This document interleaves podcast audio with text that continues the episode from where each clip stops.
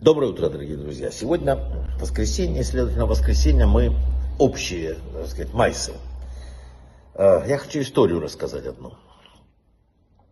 Э, Не все знают историю, э, вот как происходило все в Израиле.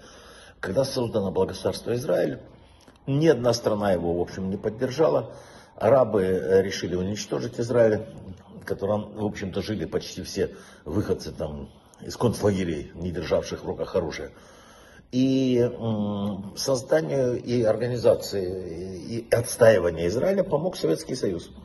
Через Чехословакию было поставлено вооружение, и хотя все страны старались, чтобы Израиль уничтожили, Советский Союз, который считал, что будет создан форпост против капитализма э, в лице Израиля, помог ему. Сталин поставил такую ставку. И вы знаете, в Израиле очень много тогда так все э, коммунистическая направленность была, компартия, было много всего. И в конце, что произошло, то произошло. Сталин чуть не уничтожил евреев в 1953 году. То есть, когда мы понадеялись на что-то, кроме Бога, получилось, как получилось. Это не все. Э, Сегодня многие говорят, что Израиль владеет ядерным оружием. Мы не знаем этого, но знаем мы другое что в 1960 году одна единственная страна в мире помогла Израилю построить ядерный реактор в Димоне, это была Франция. В то время как э, Соединенные Штаты занимали совершенно другую позицию, был Джон Кеннеди президентом, который с одной стороны улучшал отношения с еврейским государством, а с другой стороны э, превратил их в особые отношения, только требовал, чтобы не было ядерного оружия. Он сказал, что должны допустить инспекторов американских на объект, давил на правительство. В результате э, во вторник у него был э, такой последний разговор с премьер-министром Бен Гурионом. Он потребовал, чтобы Израиль согласился на почти еженедельные визиты инспекторов американских. М, Бен Гурион не смог этого подписать и ушел в отставку и вообще ушел из политики.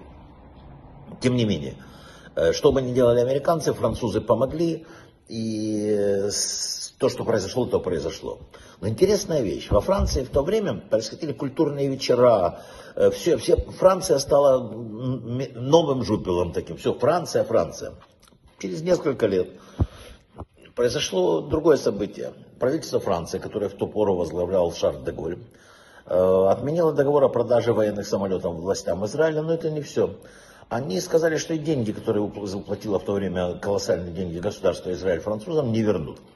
Это было очень удивительно, потому что Франция вроде как была просвещенное государство.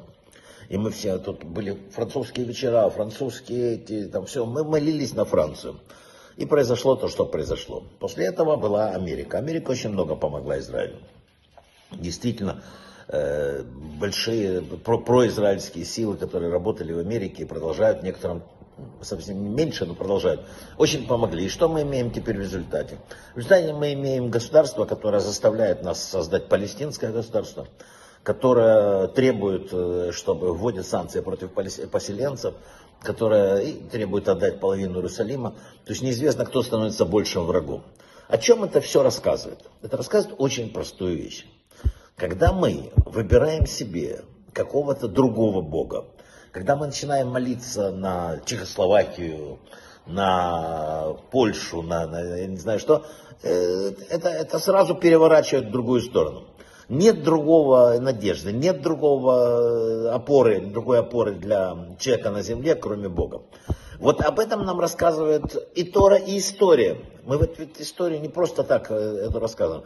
Это связано с тем, что как только надежда, глупая, тупая, я бы сказал, надежда на кого-то, мы получаем то, что получили.